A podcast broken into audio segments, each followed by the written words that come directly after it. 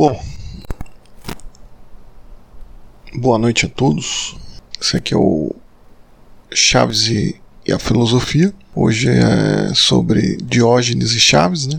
Vida de cão e peludinho. Basicamente a gente segue nesse exercício de tentar colocar um, um blog no formato de podcast. O blog é o Chaves e a Filosofia.blogspot.com, né? Um blog que eu inventei em 2008, mais ou menos. E é uma internet que hoje em dia, né? Hoje em dia o blog morreu, né? Então a gente está tentando fazer essa, essa recuperação aqui.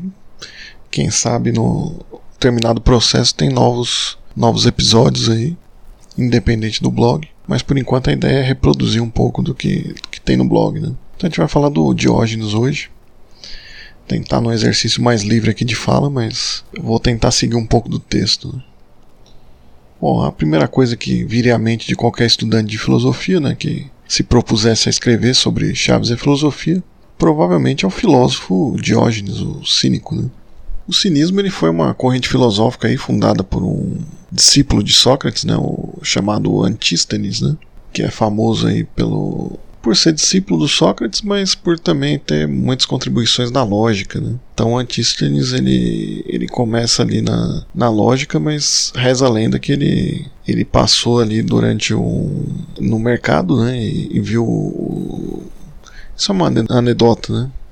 anedota de que o, o Antístenes ele viu surgiu o cinismo através da frase do Sócrates que exclamava no mercado aí quantas coisas os atenienses precisavam para viver, né? E nessa do do desapego aí que surgiu a escola cínica, né? E teve o maior nome foi o Diógenes Sinope, né? Que pregava essencialmente o desapego aos bens materiais externos, né? Então existe o cinismo antigo e o cinismo mais moderno que acaba sendo uma adjetivação aí pejorativa aí, pessoas aí sem pudor, né? Indiferentes aí ao sofrimento alheio, né? Seria o cínico, né? O cínico do, de hoje, né?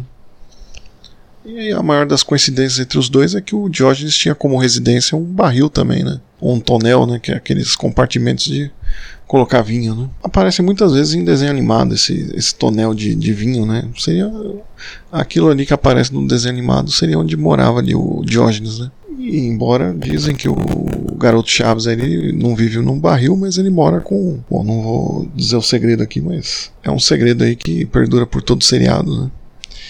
Então, o caso é que sempre que alguém pergunta pro, pro Chaves, é, alguém acaba cortando ali o que ele tem para dizer, né? E ele nem. Ele sempre nega que mora em um barril, né? O Chaves, e termina perguntando como alguém pode viver em um barril, né? E aí é, o Diógenes, ele, ele só perguntando para ele mesmo, porque ele passou a viver um barril, né?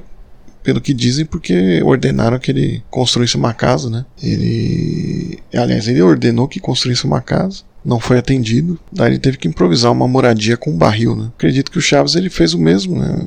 Mas improvisando um esconderijo aí que é a verdadeira função do barril no, no seriado, né? E, e voltando ali, o mundo de Sofia ele tem essa ele mostra a origem do cinismo por uma passagem da vida de Sócrates que eu citei aqui, né? Ele estava passando pelo mercado de Atenas e teria exaltado aí o, um comentário de que exclamando aí, ó, vejam quantas coisas o ateniense precisa para viver. E o que ele demonstrava nisso é que nada daquilo precisava mesmo, né? O que o filósofo propunha ali era a busca de uma busca interna de, vamos dizer, de felicidade, né? Mas que não tem umas não tem causas externas ali, né? Nesse aspecto, os cínicos eles, eles passaram a defender não somente o, isso com palavras, mas pelo modo de vida adotado. Né? Essa passagem eu tirei do, do mundo de Sofia, né? E representa bem, né? A representação do Diógenes no, no barril torna-se um símbolo aí do, do pouco que é suficiente para viver, vamos dizer assim, né? E lógico que aqui a gente não quer dizer que obrigatoriamente o, o Roberto Gomes Bolanhos, né, criador do, do Chaves, né, e, e o próprio Chaves, né, que ele tinha em mente o Diógenes aí ao criar o personagem, né. Aliás, nenhuma das ideias aqui uh, quer desvendar o que o, o X-Espírito, né, o Roberto Gomes Bolanhos tinha em mente ao criar os seus personagens e o seriado, né. Mas toda a ideia aí acaba indo de encontro aí também com, com essa coisa do menino pobre aí que vive com pouco e mesmo assim vive, né? O cínico era assim também, né? O termo cínico ele vem da palavra com, né? que significa cão, né? provavelmente por causa da identificação de Diógenes com os cães. Né? Embora quem diga que o nome originou-se do local aí onde o Antístenes teria fundado sua escola, né? o ginásio Sinos Sinossarge. Não sei porquê, mas eu simpatizo mais com a primeira hipótese. Né? Cão ou não, o Diógenes ia bem, né? Além de. Ele brincava, além de dar mordidinhas, né? E ele afrontava os costumes, né? Indo à praça ali e prestava suas homenagens a Deméter e Afrodite, né? E dizia que com a mão ainda ativa ele, ele dizia quem dera eu poder matar a fome só esfregar a barriga. Né?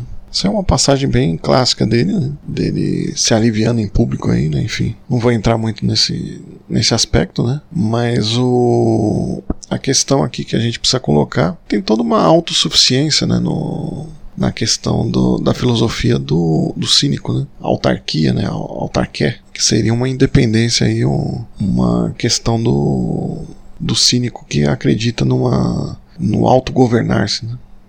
No autogoverno, que seria essa, essa autarquia ali ao pé da letra, né?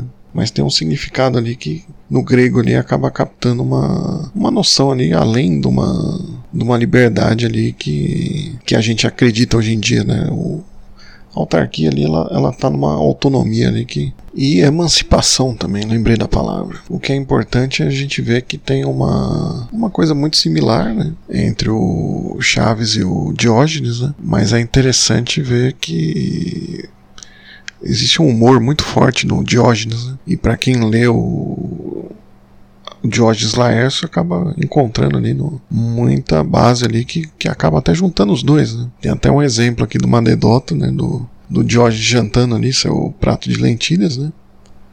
quando o Aristipos de Cirene né, se aproximou, né, e é o filósofo hedonista, né, adepto do prazer, né, como bem absoluto na vida, né, e ele levava uma vida confortável, né, então ele, mas ele sempre bajulava o rei para conseguir isso, né. Então o Aristipos ele disse ali para Diógenes, né? se você aprendesse a bajular o reino, não precisaria reduzir sua alimentação a um prato de lentilhas, né? E o Diógenes respondeu na lata: se você tivesse aprendido a se satisfazer com um prato de lentilhas, você não precisava bajular o rei, né? Pode ser que seja coincidência, né? Pode ser que não, né? Mas o mais correto é quem sabe, né?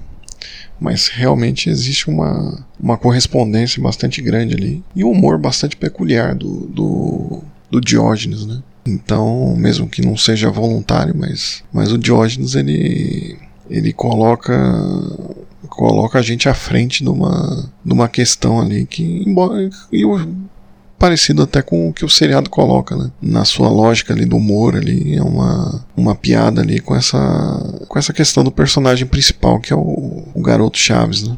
Então, muito obrigado por terem ouvido até aqui e seguimos aí com mais postagens aí transformadas em podcast. Um abraço aí do Chaves é Filosofia.